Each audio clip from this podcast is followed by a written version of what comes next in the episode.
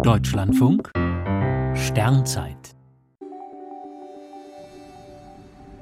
11. Februar James Webb bleibt James Webb. Kürzlich veröffentlichte die NASA ein Gutachten über das Verhalten ihres früheren Chefs James Webb, dem die Diskriminierung sexueller Minderheiten vorgeworfen wird. Die US-Weltraumbehörde sieht die Vorwürfe entkräftet und wird ihr James Webb Weltraumteleskop nicht umbenennen. Vor etwa zwei Jahren gab es eine heftige Diskussion, ob James Webb ein würdiger Namenspatron sei.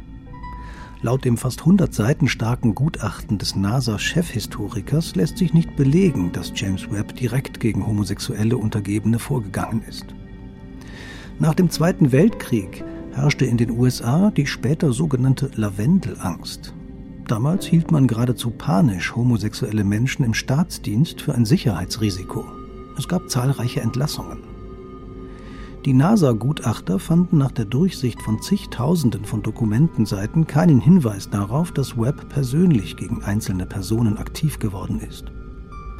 Als er in den 60er Jahren NASA-Chef war, wurde der Mitarbeiter Clifford Norton wegen seiner sexuellen Orientierung entlassen. Der ging dagegen vor und bekam Jahre später vor Gericht Recht. Dass Webb dieser Fall bekannt war, lässt sich nicht belegen. Vermutlich galt die Entlassung damals keineswegs als ungewöhnlich. Der Bericht betont, dass die Lavendelangst ein schmerzvolles Kapitel in der US-Geschichte ist. Webb aber sei entlastet. Nicht alle in der Astronomie sind überzeugt. Manche sprechen stets nur von JWST, der englischen Abkürzung des Teleskops. Der Name James Webb wird nicht erwähnt.